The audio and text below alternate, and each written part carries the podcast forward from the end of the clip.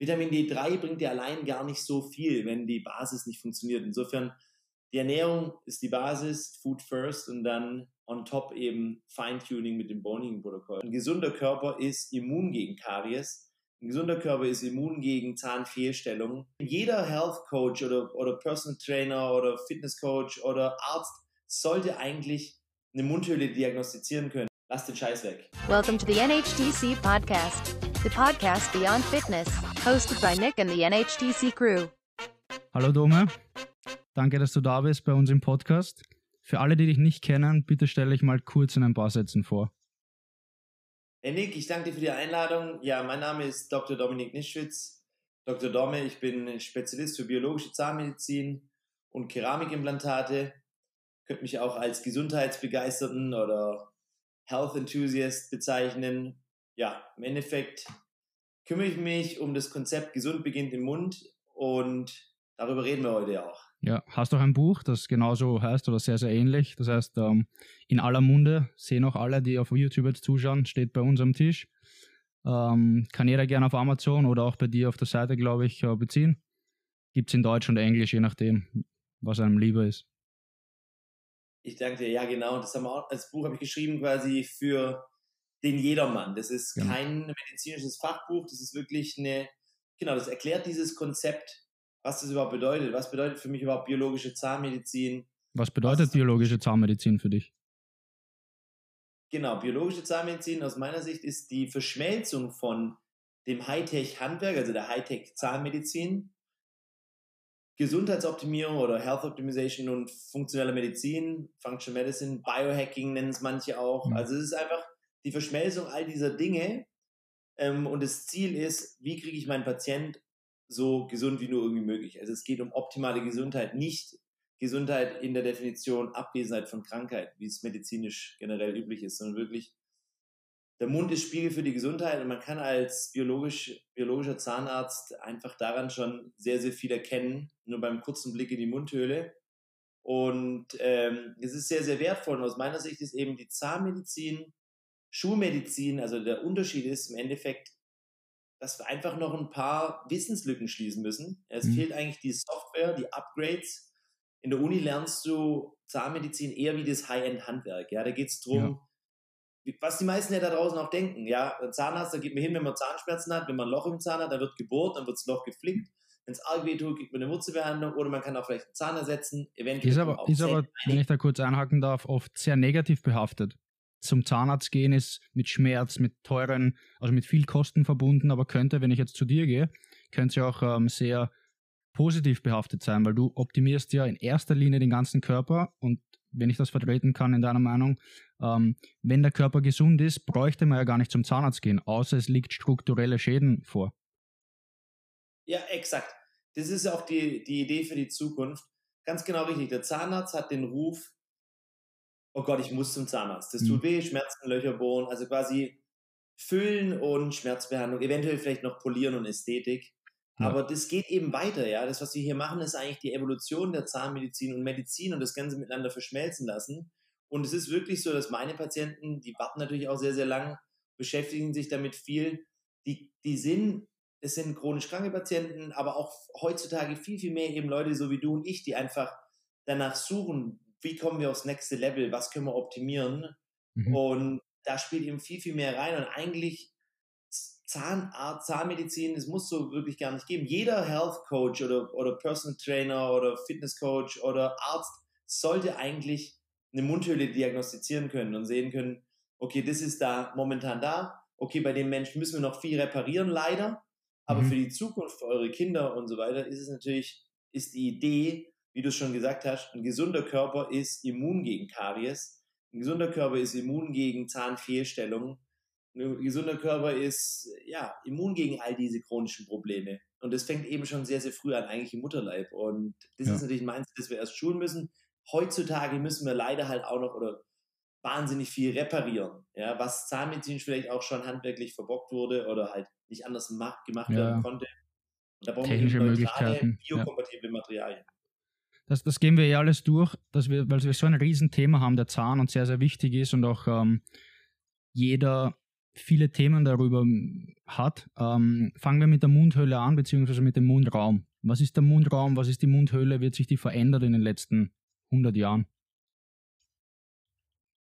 Die Mundhöhle, das ist der Eingang in, euer, in euren Körper. Wenn man sich so vorstellt, ist der Magen-Darm-Trakt ist ein Schlauch, der durch euer System geht. Ja? Der fängt hier vorne an und hängt, fängt, hört hinten am, am After sozusagen auf. Genau. Und Leute übersehen, dass es eben der Eingang ist. Und viele in der funktionellen Medizin oder denken immer an Gesundheit beginnt im Magen-Darm-Trakt. Das ist korrekt.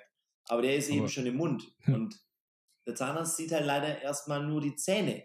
Und leider nicht als die Organe, die sie sind, sondern eher als Beißwerkzeug. Ja? Die müssen halt zum Kauen funktionieren.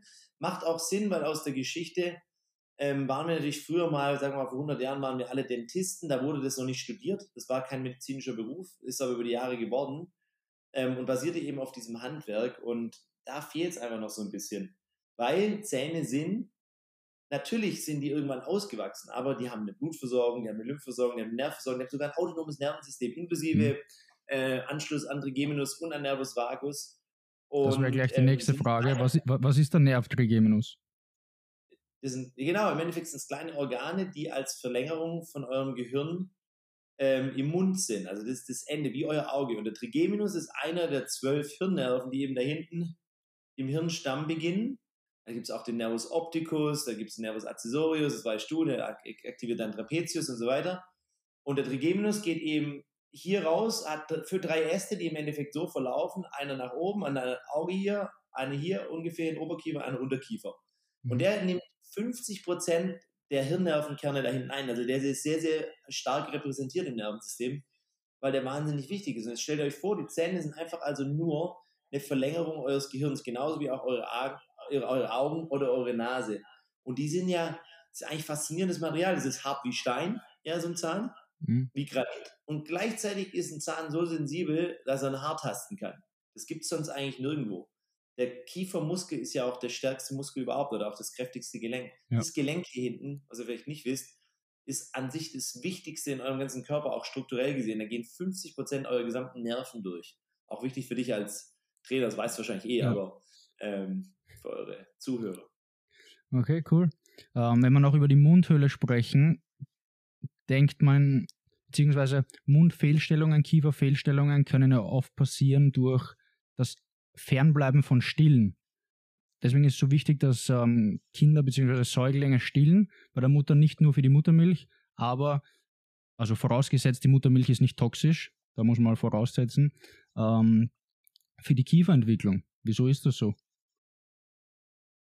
Ja, korrekt, genau. Also die Natur hat sich eigentlich all, alles richtig überlegt.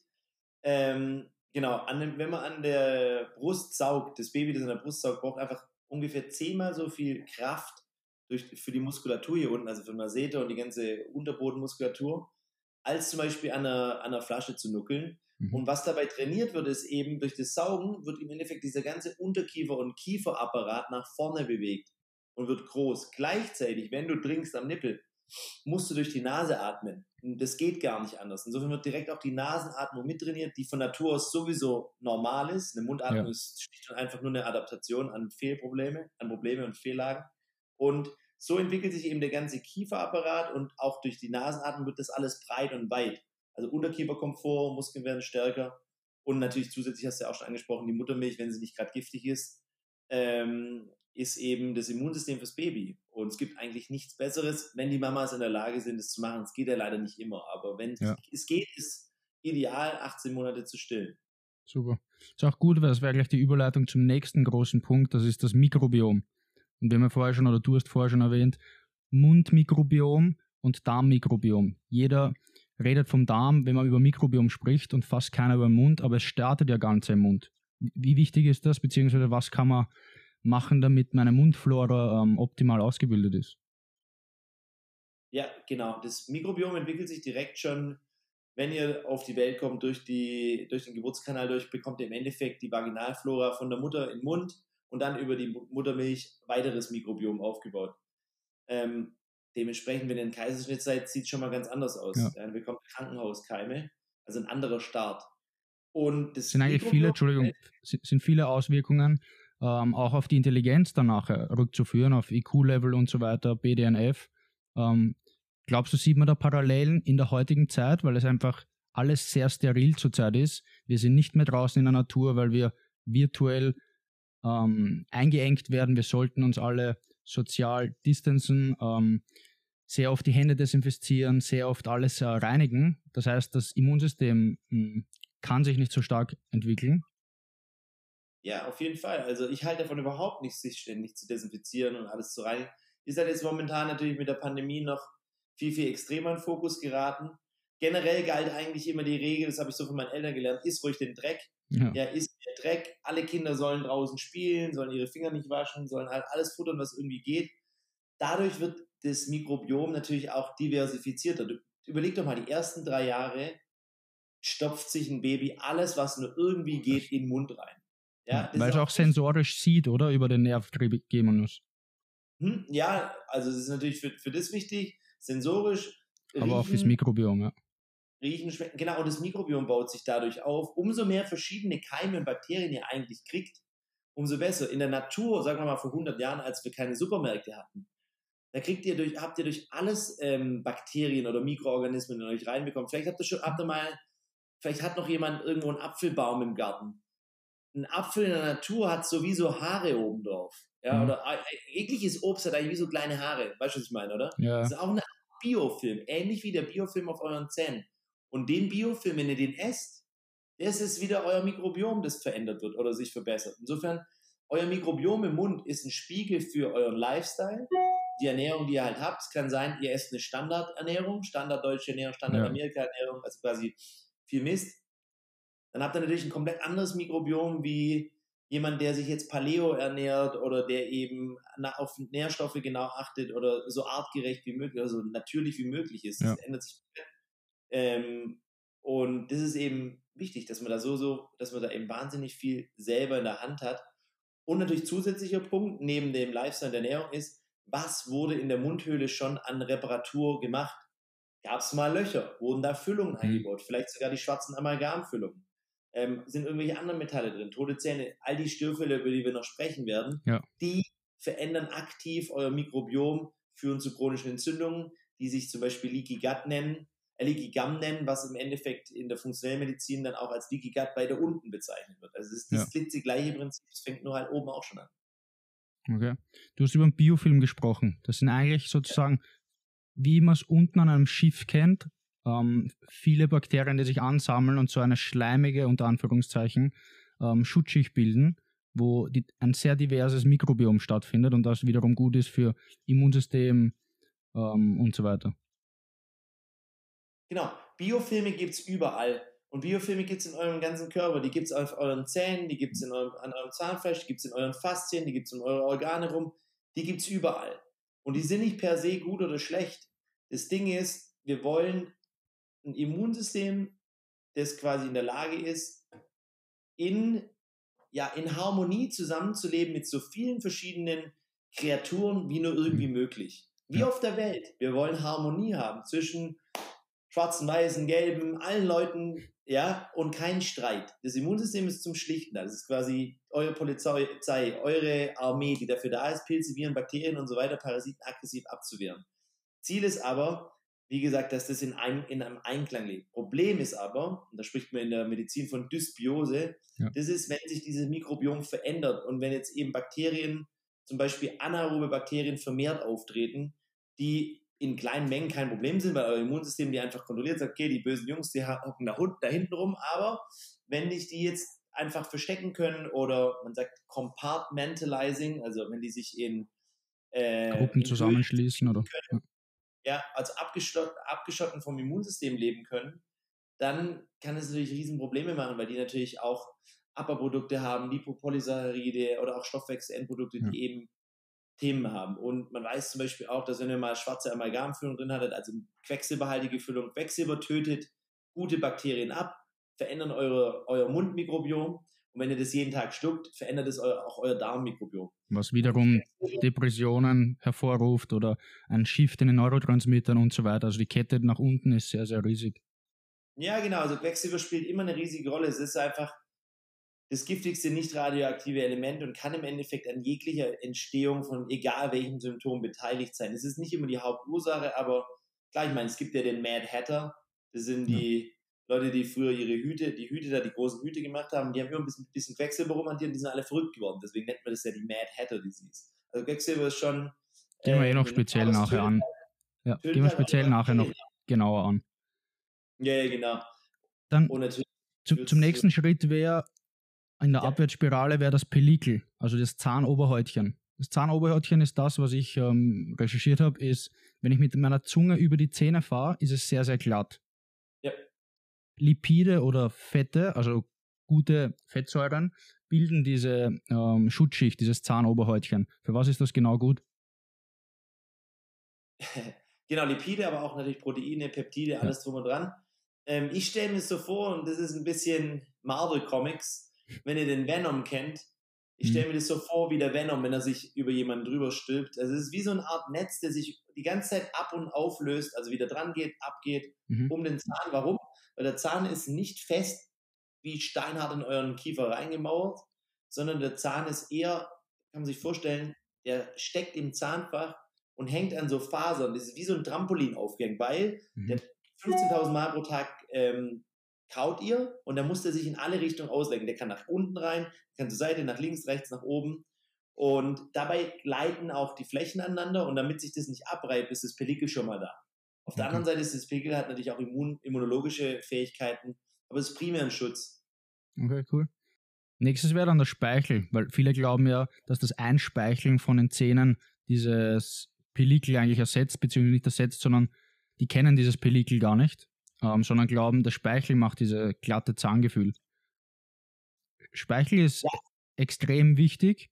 Ähm, warum ist Speichel wichtig? Kurzer Fun Fact, wir produzieren 1,5 Liter pro Tag circa an Speichel. Also ja, ja, Speichel ist immens wichtig, weil Speichel enthält euer Immunsystem, Speichel remineralisiert eure Zähne die ganze Zeit, Speichel verdaut euer Essen vor, ja, da sind natürlich schon Enzyme drin, Amylasen zum Beispiel auch. Mhm. Eigentlich alles, Proteasen, Amylasen, Lipasen, alles im Speichel schon drin. Für alle, die es nicht wissen, diese Enzyme, Proteasen ist zum Proteinverstoffwechseln, Amylase für Kohlenhydrate zu verstoffwechseln und Lipasen zum Fette verstoffwechseln. Ja, sorry. Ähm, genau.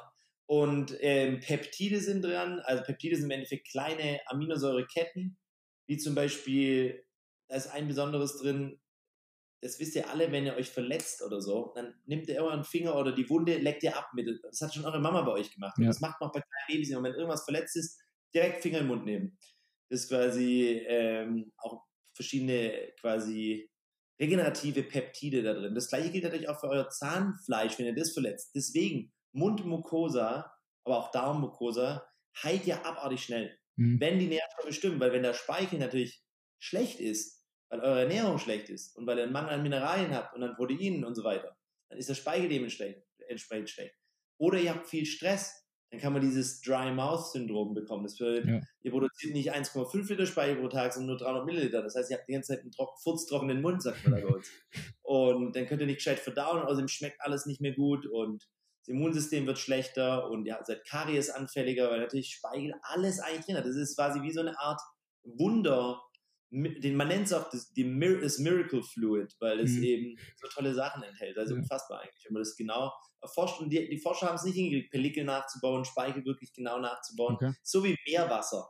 Ja. Das kann man auch nicht. Also sind alle Elemente eigentlich verfügbar da drin. Das ist, die Natur kann es am besten. Ja. Mhm. Aus was besteht ein Zahn genau? Also was ist der Hauptbestandteil, was, aus was besteht Zähne?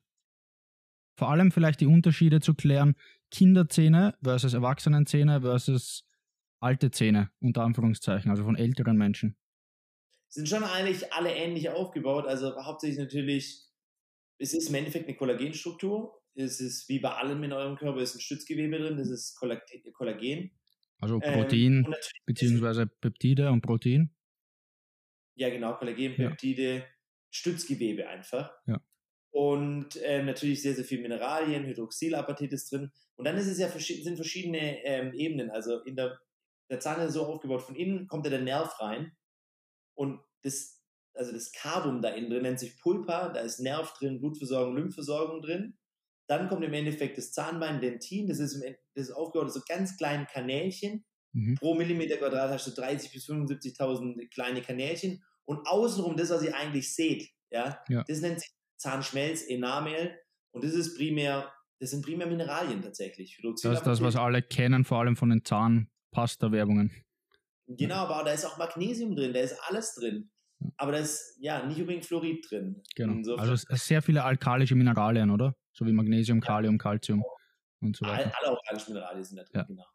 Es ist Okay. hart, also die, die Härteskala von einem guten, sauberen Zahnschmelz ist Skala 5, wie Granit. Okay. Jetzt gibt es aber Patienten. Auf welcher ähm, Skala? Rockford oder was? Wie die, warte mal, wie heißt die Skala? Fällt mir gerade gar nicht ein, aber Ich glaube Rockford, so wie bei den Messern, glaube ich, ja. kann irgendwie so sein, aber es ist auf jeden Fall Gran wie Granit ähm, Mhm. Level 5 oder ähm, Grade 5. Ja. Und ähm, es gibt aber natürlich viele Patienten, die haben diese weichen Zähne oder es gibt sogar eine Krankheit in der Medizinmedizin, die nennt sich Molaren, also Backenzahn, Mhm. inzisiven Hypomineralisation oder auch Kreidezähne, Chalk Teeth auf Englisch.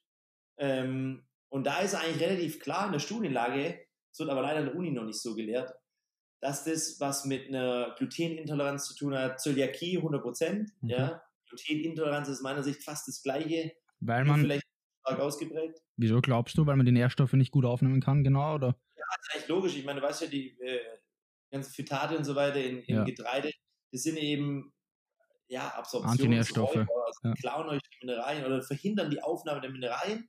Das ist das eine.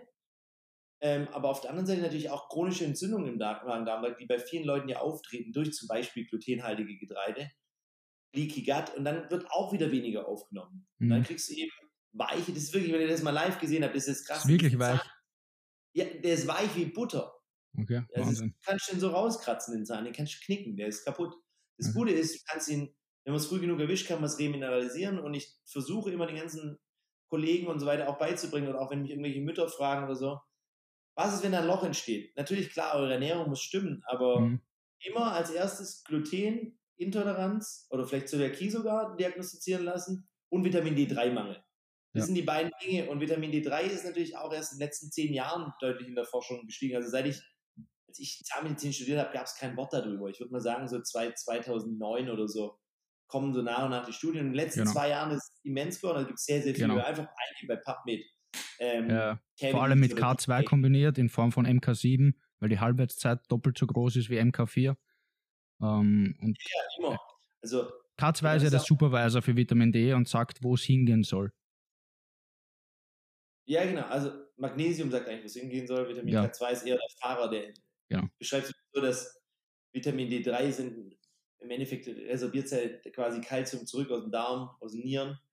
Und wenn du es dir jetzt vorstellst wie so eine Autobahn, dann willst du ja nicht, dass die Ziegel im Gefäß rumliegen. Ja? Gleichzeitig aktiviert Vitamin D3 eben zwei Transportsysteme.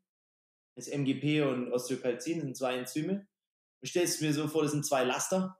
Ja? Mhm. Und die würden jetzt diese Backsteine aus dem Gefäß in den Knochen oder auch in die Zähne transportieren. Und der Fahrer dafür ist Vitamin K2 und der Beifahrer ist Magnesium. Ja. Und dann transportiert es das dahin und funktioniert dann auch. Und dann kannst du es natürlich über Bohr noch die Halbwertszeit von Vitamin D3 verlängern. Wenn du MK7 nimmst, funktioniert es besser als MK4. Oder ich meine, Menakinone sind eine ganze Untergruppe von K-Vitaminen. Ähm, und darauf basiert im Endeffekt ja auch das Bone Healing Protokoll, das ich mal entwickelt habe. Nur auf sehr, sehr hohe, hohen Dosierungen natürlich. BHP, BHP, Bone Healing Protocol. Kannst du kurz drauf eingehen? BHP? Ja. Ja, ja, BHPR, das habe ich mir mal getrademarkt irgendwann Ja, ja. Vor, vor zehn Jahren oder so. Ja. Geh mal kurz Oh. drauf ein, was ist das genau? Wa- Was ist dein BHP oder BHP? Eigentlich im Nachhinein ist es scheiße, dass ich es Bone Healing Protocol genannt habe. An sich ist es eigentlich ein generalisiertes Ja. Immune Recovery Protokoll, weil das, das ist im Endeffekt, äh, es ist natürlich auf, aufgebaut auf hochdosierten Vitamin D3 damals, 20.000 Einheiten pro Tag, was eigentlich nur zwei Stunden Sonne sind, Mhm. Mit den ganzen Kofaktoren, inklusive den aktivierten B-Vitaminen und noch viel, viel mehr. Also das Feintuning der Mikronährstoffe, aber es basiert halt auch vor allem auf dem Ernährungsdesign-Konzept. Und das ist einfach, was ich auch natürlich bei den ganzen Zahnärzten und Ärzten unterrichte, ist, wir denken von groß nach klein, also von Makro nach Mikro. Vitamin D3 bringt dir allein gar nicht so viel, wenn die Basis nicht funktioniert. Insofern die Ernährung ist die Basis, Food first und dann on top eben Feintuning mit dem Boning-Protokoll. Mhm. Da, wie, wie, du schon gesagt hast, also D3, K2, Magnesium. Heute ist es ja eigentlich schon in aller Munde, wie in meinem Buch. Aber damals war das wirklich Neuland und es hat auch sehr lange gedauert, bis die Zahnmedizingesellschaft das mal so ein bisschen akzeptiert hat. Aber, Aber noch immer weit davon entfernt, oder? Hm? Weit davon entfernt noch immer. Warum? Das wäre eine Frage, die können wir vielleicht vorziehen, weil es schon zweimal ja. vorkommen ist. Was ist der Unterschied zwischen biologischer Zahnmedizin unter Anführungszeichen und, und Schulmedizin? Warum lernt man nicht gleich, sage ich mal, unter das, das Bessere? Woran liegt es? Ist es einfach das Curriculum noch nicht so weit oder ist es schwer, das systematisieren oder, oder sind da so viele Regulatoren in Deutschland, Österreich oder generell in Europa? An was liegt es da wirklich? Nee, nee, nee, das ist einfach nur langsam. Also ja. die Zahnmedizin das, die Approbationsordnung in Deutschland für die Zahnärzte hatte sich bis 2019 seit 1954 nicht verändert. Das heißt, was mein Vater als Zahnarzt studiert hat, war das genau gleiche, was ich studiert habe. Und mein Vater hat mir schon gesagt, im ersten Semester, was du da gerade lernst, war schon veraltet, als ich es gelernt habe. Wahnsinn. Das ist einfach die Eintrittskarte. Und das ist auch nicht schlecht oder so, weil du musst ja im Endeffekt das Handwerk auch. Die Basis mal lernen. Ja. Das ist eine Eintrittskarte. Dennoch, aus meiner Sicht, muss in Zukunft die Schulmedizin in diese Richtung denken, dass man auch mal Ernährung mit ins Protokoll nimmt. Also du lernst als Arzt oder Zahnarzt in der Uni nichts über Ernährung. Das ist klar, mhm. ich habe Biochemie studiert, ich habe Physik studiert, ich habe alle Naturwissenschaften, ja. musst du ja studieren und ähm, das hat natürlich einen großen Mehrwert gebracht, dass ich damals schon Krafttraining gemacht habe mich mit Supplements und damals schon beschäftigt habe mit Ernährung.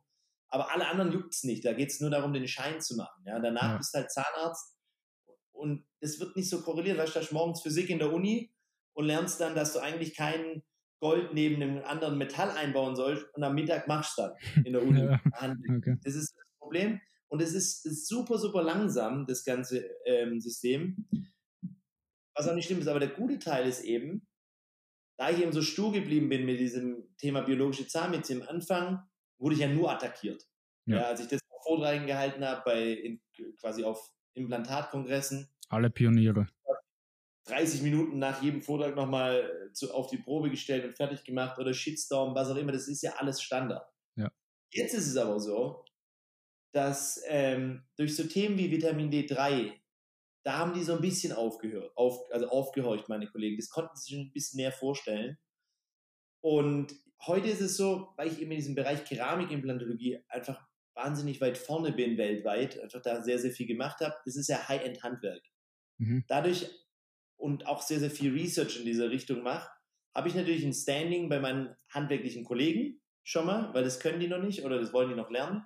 Und ich kann jetzt eben immer Vorträge halten, wo ich Dinge aus der funktionellen Medizin oder eben aus der Ernährungsmedizin oder Mikronährstoffe über die Hintertüre dann quasi leer. Und jetzt ist es so mittlerweile, dass mich die Magazine, die früher vielleicht abgelehnt haben, Artikel von mir zu veröffentlichen, mhm. schreiben mich aktiv an und sagen, Mann, das Thema optimale Ernährung für Knochenregeneration, Osseointegration von Keramikimplantaten fasziniert uns, können Sie uns da mal einen Artikel drüber schreiben. Also jetzt okay. kommen die Mainstream, weil ich das sozusagen über die Hintertür reinpacke. Das Wissen kommt zu langsam an und jetzt fängt es nach und nach an Trend zu werden. Heute ist es so, dass alle meine Freunde aus der Uni sind eigentlich fast schon ausgebildete Spezialisten von uns. Äh, aber es hat jahrelang gedauert und ja. aber jetzt bin ich mir sicher, dass wir so nach und nach die Evolution machen können. Und natürlich auch durch das, das Buch war jetzt im Endeffekt eigentlich ähm, sehr, sehr gut auch. Ich habe hatte ich gar nicht auf dem Schirm eigentlich. War nicht mal meine Idee, ein Buch zu schreiben, insofern. Ah, okay. Ähm, aber es wächst halt. Die Mission, gesund beginnt im Mund oder ja. eben so vielen Leuten wie möglich diese Evolution der Zahnmedizin zu zeigen, wird immer größer und größer und ja, macht Spaß. Cool. Du hast vorher gesagt, ein paar Magazine wollten deine Artikel gar nicht veröffentlichen. Zum Beispiel wie Root to Disease. Ja, das war der erste, den ich geschrieben habe. Wurzelbehandlung aus biologischer ja. Sicht hieß der. Genau.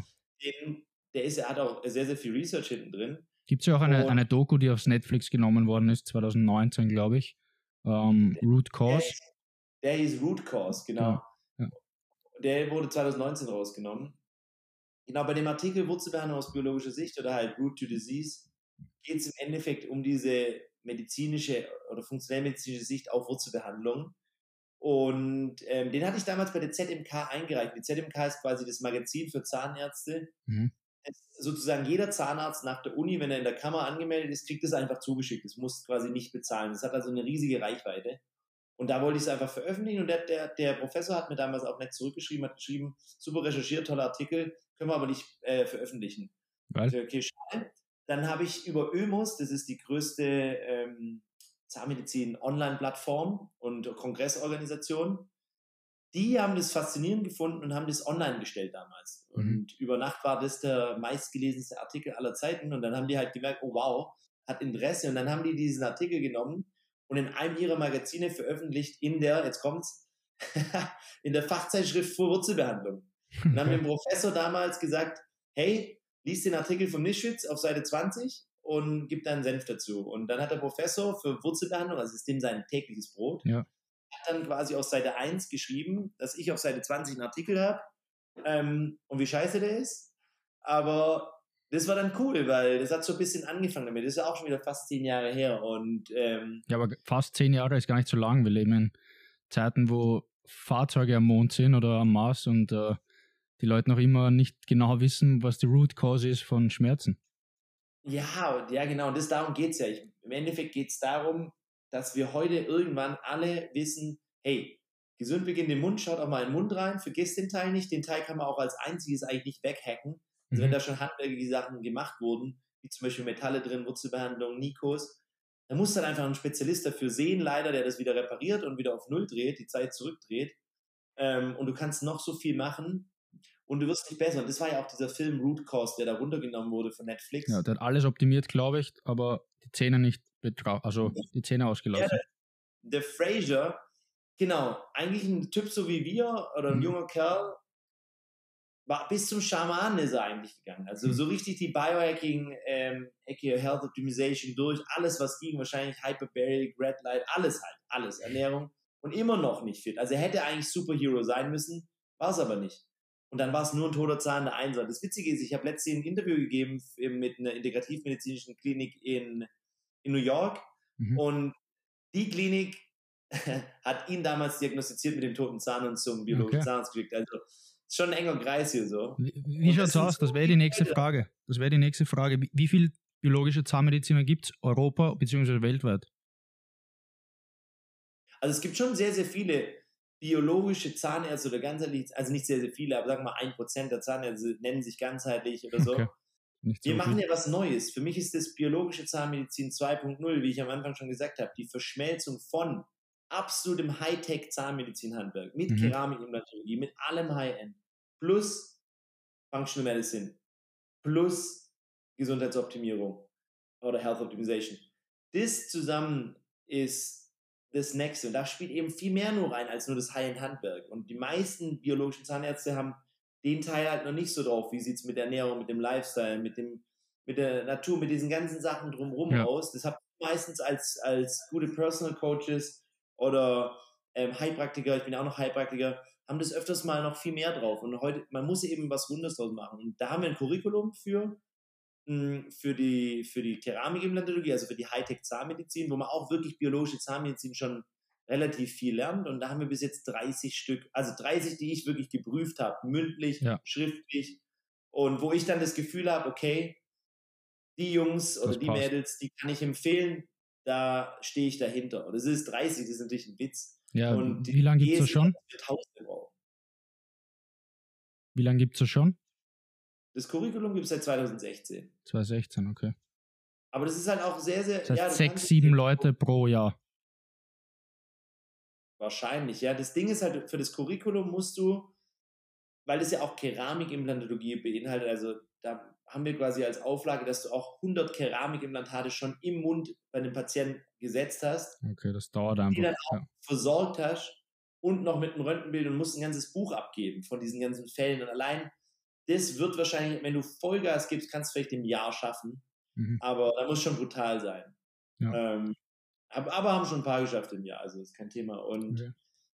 Genau, aber das muss natürlich noch viel, viel mehr höher skaliert werden. Und das ganze Ding ist, was du mich ja gerade gefragt hast noch, der Unterschied zur konventionellen Zahnmedizin ist eben, in, in, aus meiner Sicht der biologischen Zahnmedizin, sind diese Wissenslücken, die eben fehlen.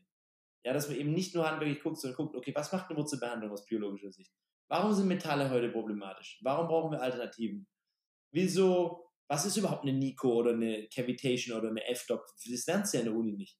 Mhm. Und das kannst du aber auch relativ gut einfach so schulen, ohne jetzt alles immer in Persona zu machen. Insofern, nämlich arbeite an verschiedenen Projekten, ähm, die das Ganze dann auf jeden Fall hochskalieren werden, weil es eben durch diese Arbeit mit dem Buch und durch die ganzen Podcasts und unendlich viele Interviews ist jetzt der Demand da. Also es gibt ja. unendlich viele Anfragen von Zahnärzten, von Patienten auf der ganzen Welt. Also wir brauchen wirklich eine Armee von dieser Art von biologischer Zahnmedizin. Okay. Ich kann da gar nichts reißen. Das ist auch nicht mein, meine Aufgabe, ist, das zu lernen und eben ähm, so vielen Leuten wie möglich zu helfen. Und wenn man das rechnet, können vielleicht 30.000 Leute operieren, aber wenn wir 1.000 Leute ausbilden, können wir 30 Millionen Leute operieren mhm. und noch mehr. Und das ist natürlich die Idee. Cool. Karies. Was ist Karies? Ja, Karies ist ein Loch im Zahn, ja. Okay, wie, wie entsteht das? Weil viele glauben ja, okay, ein Wort von dir oder ein Satz habe ich aufgewacht, ähm, Süßes macht sauer und sauer macht krank. Was heißt das für dich? Ja, da geht es natürlich auch noch um deinen pH-Wert und alles drum und dran. Ähm, genau, das stimmt ja im Endeffekt auch. Süßes hat oftmals einen extrem sauren pH-Wert. Der hat zum Beispiel mhm. Cola, hat einen pH-Wert von, jetzt lass mich nicht lügen, sagen wir mal 3,7 oder so. Ja, Magensäure Orange, fast. Ja. Äh, Orangensaft 3,2. Ja, und das macht natürlich dann dementsprechend sauer, deine Zähne kaputt und auch wieder krank. Und ähm, dein ganzes System natürlich, also es ist ein pH-Wert. Und dein Speichel zum Beispiel im Mund ist extremst fein wenn es um den pH-Wert geht. Also der wird die ganze Zeit neu eingestellt. Also die Pufferkapazität von einem Speichel ist immens, weil du ja quasi jegliche Mahlzeit immer wieder puffern musst. Ich glaube, es passiert alle 10, 15 Minuten wird es äh, gepuffert durch ja. Mineralien, ja, durch Alkalisierung. Ja, genau. Also heißt Magnesium, Kalium, Calcium, alle alkalischen Mineralien puffern diesen Säurebasenhaushalt. Ganz genau, so wie man das ja auch nach dem Training braucht oder generell braucht für die Ernährung. Du kannst das Mundmikrobiom oder den Mundraum kannst du als kleines Universum deines großen Körpers sehen. Mehr ist es nicht. Mhm. Und das ist wieder, unser Körper ist wieder ein kleines Universum im gesamten Weltuniversum. Und umso diversifizierter und umso natürlicher und, und umso harmonischer das funktioniert, umso besser. Und natürlich muss der pH-Wert eingestellt sein. Zu viel Säure macht immer krank. Egal welche chronische Erkrankung, ähm, hängt natürlich auch immer mit dem pH-Wert zusammen hm, ist es keine Strategie, dann Basen einzunehmen und den Magen, die Magensäure zu puffern, das ist völliger Blödsinn. Alkalisieren, so wie du es gerade gesagt hast, über Mineralien, über Gemüse, was auch immer, ähm, ist der Trick dabei, ähm, damit du eben gesund bleibst. Und de, die Karies, weil du damit ja angefangen hast, man lernt ja in der, als Kind oder weitläufig, glaube ich, dass die meisten Leute denken, dass Karies und Baktus Zucker ja. nehmen, zu Säure für Stoffwechsel quasi einfach Zucker nehmen und dann da Löcher in den Zahn reinhacken. So wird es auf jeden Fall meinen kleinen Jungs da draußen erklärt. Das ist auch nicht unbedingt falsch, weil ja eben Zucker natürlich das Milieu verändert und natürlich den pH-Wert verändert und natürlich es ein paar Kernkeime gibt, die Zucker verstoffwechseln und dementsprechend natürlich stärker arbeiten können, mehr Stoffwechselprodukte haben und sich dann gern reinfressen. Allerdings ist der Zahn erstmal hart wie ein Stein. Und wenn der hart ist wie ein Stein, und dann können Bakterien dem gar nichts anhaben. Insofern müsst ihr erstmal hinkriegen, dass der Zahn weicher wird außen. Also dass mhm. der sozusagen eine Art ja, Entmineralisierung bekommt. Das Schöne ist, der entmineralisiert sich eben die ganze Zeit. Ja, immer wenn ihr esst, verändert sich das. Und wenn ihr jetzt einen Mineralienmangel habt, ja, weil ihr zu wenig Magnesium oder Zink oder was du eben gerade gesagt hast, in eurer Ernährung habt, was der Standard ist heutzutage, weil die Böden das gar nicht mehr hergeben, ja. dann demineralisiert ihr den Zahnschmelz die ganze Zeit und habt dadurch quasi Eintrittspforten für diese Bakterien, die dann wieder mit der falschen Ernährung auch natürlich da ihre Löcher bohren können oder halt einen höheren Stoffwechsel haben. Und außerdem ständige Blutzuckerschwankungen und ständiges Insulin hoch und runter macht Stress in eurem Körper, Stress puffert euer, euren Speichel, also macht weniger Speichelproduktion und verändert den pH-Wert generell. Ähm, insofern ist es sehr, sehr wichtig, wieder bei der Ernährung anzufangen. Also es ist alles was wir hier gerade erklären, ist eigentlich immer ein rundes Konzept. Ja. Alles, was mir aus dem Mund, gesund beginnt im Mund, im Sinne von, was können wir da reinpacken, also Essen, nach Makro, nach Mikro, aber auch, was ist da für ein Schrott drin, den wir rausnehmen müssen. Genau. Um, um Im Prinzip der Via Negativer ist sehr, sehr gut. Ähm, das heißt, was kann ich weglassen, um schneller mal zu, äh, mein Ziel zu kommen, nicht was kann ich noch zuführen. Viele wollen immer, okay, ich will zuführen, zuführen, zuführen, ähm, aber vergessen, viel einfacher wäre es, okay, was könnte ich minimis also minimieren, um noch schneller mein Ziel zu kommen, wie Gluten, Zucker, Alkohol, Stress rauslassen mal. Das ist viel einfacher als, okay, was kann ich zuführen? Genau, also exakt. Der Start beim Ernährungskonzept ist auch immer, oder auch bei der Vorbereitung auf unsere Termine, ist immer Elimination von den Kernstressoren oder ich nenne das Core Krankmacher, Signer, was auch immer. Das ist, ja. wie du es schon gesagt hast, glutenhaltiges Getreide, einfach mal pauschalisiert. Ja. Ja, das ist nicht für jeden, aber jetzt das halt mal pauschal sein. Ganz, ganz wichtig ist immer raffinierte Speiseöle, also pflanzliche Öle, das ist eine Katastrophe. raffinierte Öle, sechsfach, dreifach raffiniertes Rapsöl oder ähm, Sonnenblumenöl ja, es gibt tolles kaltgepresstes Sonnenblumenöl, aber leider sind die meisten Sonnenblumenöle eben raffiniert und dreifach raffiniert. Da muss man ein bisschen unterscheiden. Genau, aber im Endeffekt ranziges Fett, frittierte Sachen, ja. Äh, Fertigprodukte enthalten meistens irgendwo raffinierte Speiseöle. Und das Problem ist, im Vergleich zu Zucker, den ihr natürlich auch in den Core drin habt, Zucker, wenn ihr zum Beispiel sportlich seid oder Kinder seid, kann man verstoffwechseln. Zucker, eine Glucose wird kurz vor Stoffwechsel, die brenne ich dir durch. Außer ich bin sitzen, ich sitze nur und habe ja. schon sehr, sehr viel Körperfett. Aber ansonsten ist Zucker wahrscheinlich das am wenigsten Schlimme von all den Dingen. Und natürlich Kuhmilch konventionell gesehen. Eine Kuhmilch von der Weide, eine rohe Milch ist ein, was ganz anderes, aber ich pauschalisiere es auch auf konventionell, weil wenn, allein wenn ich dir das jetzt erkläre, warum Kuhmilch ein Problem ist, nervt mich das schon. Und deswegen ähm, ja.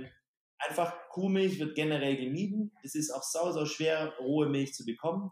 Rohe Milch funktioniert viel, viel besser. Rohe Milch von einem Weiderind ähm, ist im Endeffekt das Immunsystem für, die Kalb, für das Kalb und hat aber auch für uns als Mensch tolle Immunfaktoren. Aber, ihr wisst, du weißt ja selber, ja, globalisi globalisiert ist es oder, oder pauschalisiert wäre es einfach, alles zu minimieren und dann schrittweise, wenn es dir gut geht, rückzuführen und schauen, okay, passt es für mich oder passt es nicht. Wenn mich viele Kunden fragen, okay, warum ist Sonnenblumenöl so schlecht oder raffinierte Öle? Meine Erklärung, Zucker kannst du verstoffwechseln, wenn du bei uns im Training bist, Sonnenblumenöl nicht. Punkt. Ähm, wenn es raffiniert ist. Wenn es raffiniert ist, genau. Ja.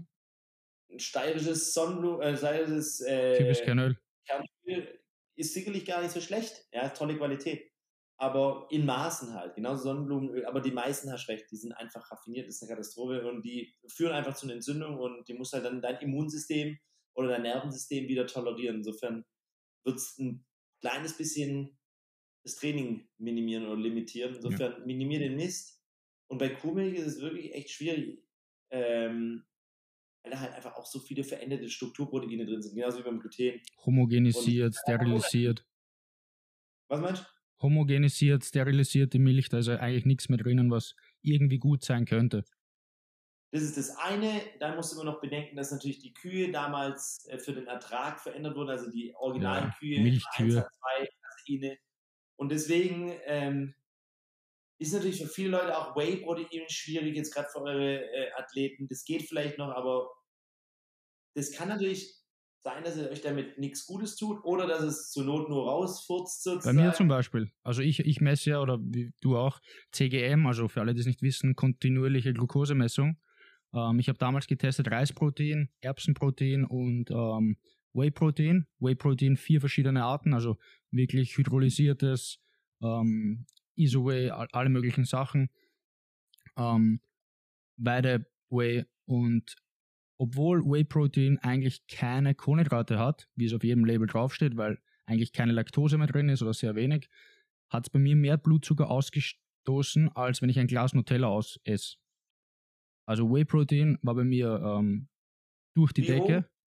Whey Protein hat ähm, nach dem Training, also ich muss sagen, nach dem Training war es generell ein bisschen höher, aber 55 bis 60 Punkte ausgelöst.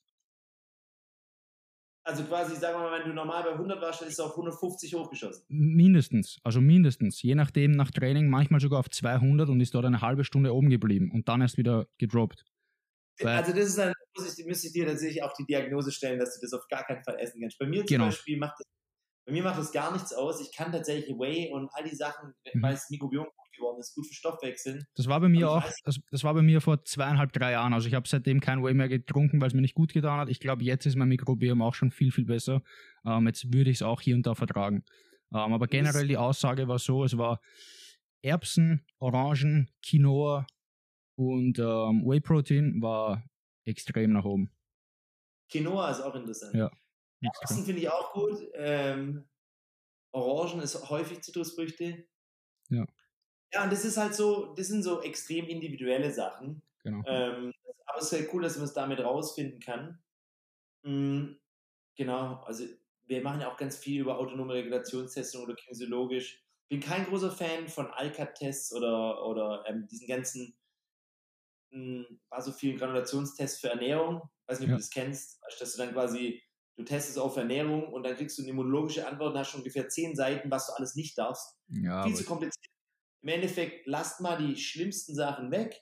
Ganz simpel, was wir gerade gesagt haben, Zucker, ja, glutenhaltiges Getreide, konventionelle Milchprodukte, außer Butter Mhm. und eben raffinierten Speiseöl. Dann habt ihr echt schon mal die halbe Miete.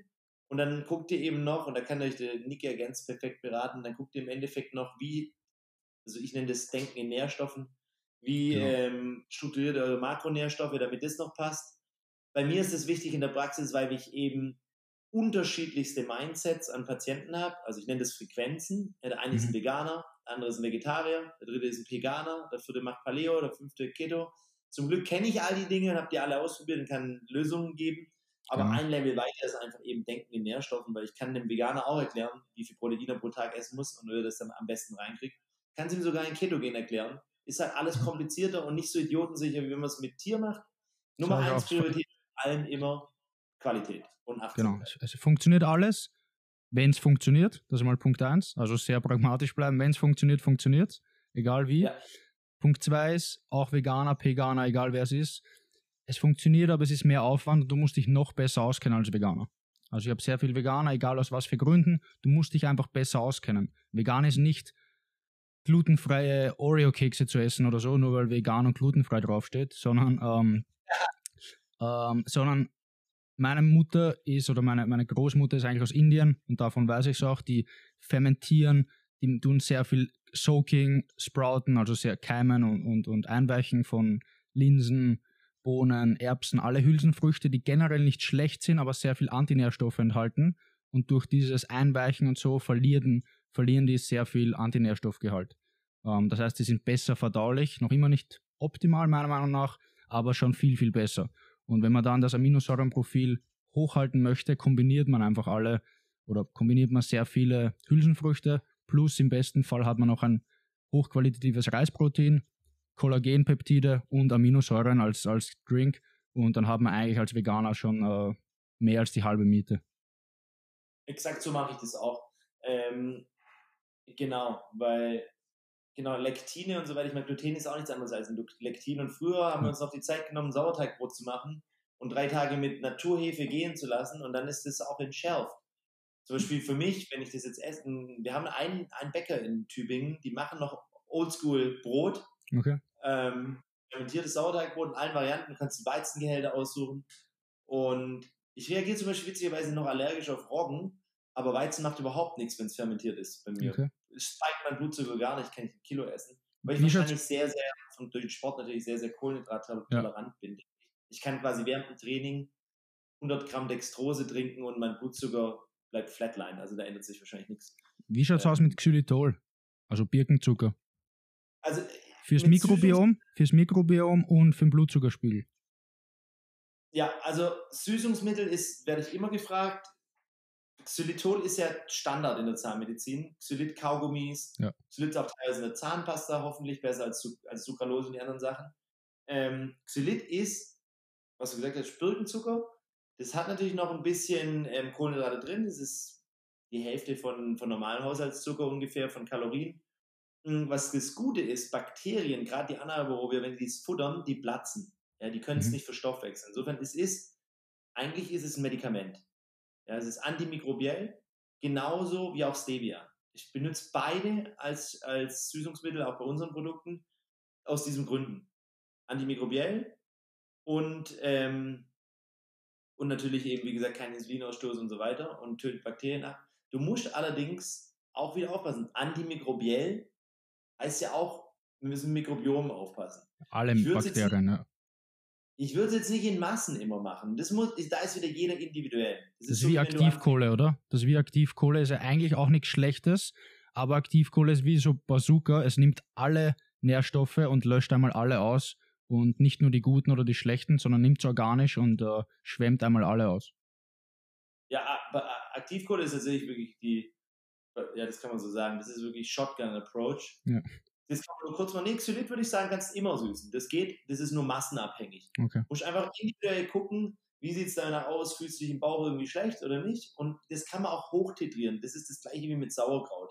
Das verändert dein Mikrobiom. Im Normalfall würde ich sagen, wenn du es niedrig dosiert anwendest, so wie du es halt brauchst, zumal was süßen, ähm, passt sich selber an und limitiert sich dann irgendwann. Ansonsten hast du halt ein bisschen Durchfall. Ja. Das ist auch nicht so dramatisch. Ja. Erythrit, ja, genau. Insofern, die Schwierigkeit ist immer bei diesen ganzen künstlichen Zusatzstoffen. Also viele Zahnpasten sind ja gesüßt mit Zucker, witzigerweise auch, oder Sorbitol oder irgend so ein Zeug, Mhm. oder Zuckeralkoholen. Oder auch Sucralose, Sucrose, diese ganzen chemischen ähm, Süßstoffe. Da ist das Problem, dass das long-term immer Probleme auslöst. Das ist kurzfristig, merkst du das vielleicht gar nicht. Das wird jetzt dein Blutzucker wahrscheinlich nicht spiken. Ja, weil Sucralose ist ja hundertmal süßer als Zucker oder noch viel süßer. Also da braucht man nur in, in Summe eigentlich ganz wenig, oder? Ich würde sagen, Sucralose ist wahrscheinlich der am meisten verwendete Süßstoff, in, vor allem in Krafttraining, in Bodybuilding Ja. oder in normalen Standardsupplements halt saubillig und ähm, süßt halt extrem, ja, wenn du das brauchst und wenn viele Leute eben sich noch normal ernähren, dann fangen die mit bisschen Stevia und Xylitol nicht so viel an, das schmeckt für die noch nicht gut. Dann nutzen Mhm. die Leute Sucralose, aber hat halt viele, viele gesundheitliche Nebenwirkungen, deswegen würde ich das jetzt nicht zwingend empfehlen. Ja, also da würde ich extrem darauf achten und ähm, da einfach aufpassen, weil es muss nicht sein. Es gibt so tolle andere Sachen, die man machen kann. Ähm, da muss man auch die Patienten oder die, die Leute dann einfach ein bisschen schulen und sagen, hey, wir kümmern uns um das, wir kümmern uns um eure Gesundheit. Ja, es ist jetzt hier keine Süßigkeit oder irgendeine Süßstoff. Also ich hab, muss ehrlich zugeben, als ich Student war, ich hab, bin diesem auch so ein Opfer, das dachte, ja, Cola Light ist natürlich super geil und ich trinke Ja. davon halt literweise am Tag. Aber das muss schon alles zahlen später. Ja, das Ja. musst du alles wieder reparieren, weil du weißt nicht genau, wie das Zeug wirkt. Und heute weiß man, Aspartam ist krebserregend und kann zu Parkinson, Alzheimer, neurologischen Problemen Acesulfam und Aspartam, ja. Aber das wäre es mir nicht wert. Ja. Ja. Unnötig einfach. Also, Zahnimplantate. Welche sind die besten und wann wird ein Zahn überhaupt gezogen? Wenn er tot ist oder wurzelbehandelt ist, sagst du ja auch, man soll kein totes Gewebe im Mund lassen. Aber das machen die meisten noch. Genau, also da muss ich halt wieder unterscheiden, was ist dein Ziel? Mein Ziel ist die optimale Gesundheit und ich behandle alle meine Patienten so, wie ich mich oder meine Frau oder meine Kinder oder meine Eltern behandeln würde. Sprich, ich gucke, was stört den Körper. Mhm. Und wir müssen einfach heute gucken, in der heutigen Welt, die eh schon super unnatürlich geworden ist, dass wir nicht im Mund auch noch Dinge installieren, die da nichts zu suchen haben. Wie zum Beispiel Metalle. Und ein Standard-Zahnimplantat bei 99,9% Titan? aller Zahnärzte da draußen, also sagen wir 99%, ist ein Titanimplantat.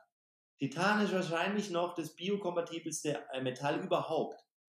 Aber dennoch ist es ein, ja, es ist ein Metall und du willst heute keine Metalle mehr drin. haben. Insofern, Aschef, habe ich ja vorhin schon gesagt, mein Spezialgebiet ist Keramikimplantologie. Mhm. Und ich habe über 4000 Keramikimplantate gesetzt, so ungefähr 500 bis 1000 Stück pro Jahr. Ähm, und das ist für mich auch nicht die, das Ziel oder so. Das ist zum, ich bin nur, nur durch dieses Keramikimplantat konnte ich das Konzept vervollständigen. Das ist quasi ein Tool in der biologischen Zahnmedizin, um eben abgestorbene Zähne oder was auch immer kaputt gegangen ist, biokompatibel zu ersetzen. Weil Ganz kurz, ganz kurz dazwischen. 500 bis 1000 Implantate pro Jahr sind zwei bis drei Implantate pro Tag. Ähm, wenn du jeden Tag operierst. genau.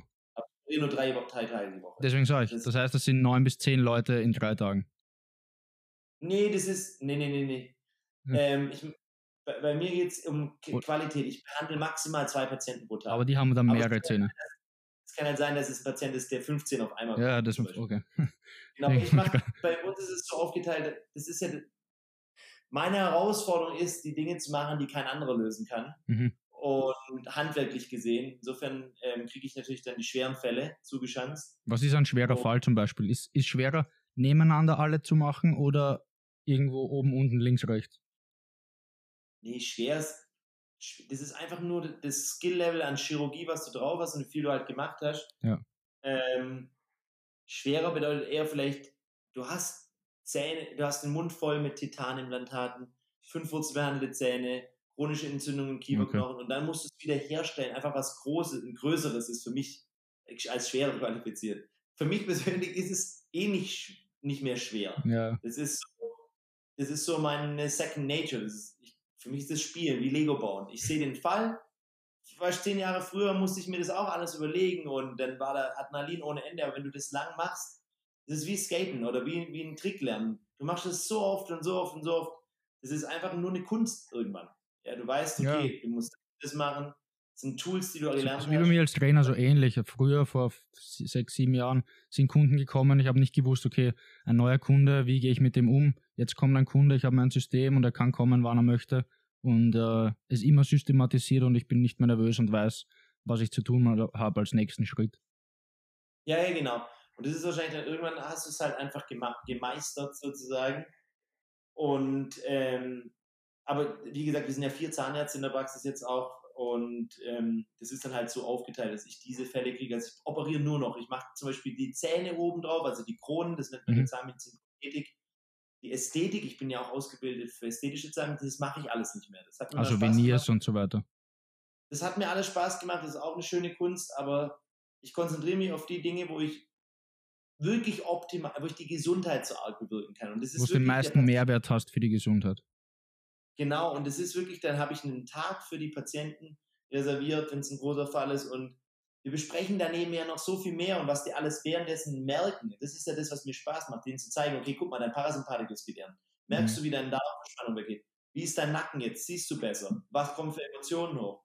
Was sind die Gefühle? Also da ist wirklich viel auf vielen Ebenen dabei, das kann man sich so gar nicht vorstellen. Das hat mit Zahnarzt nichts zu tun. Und deswegen, deine Patienten in der Richtung werden eher jetzt nicht eher Freunde und Fans, weil die freuen sich mega lang drauf auf, den, auf die Behandlung.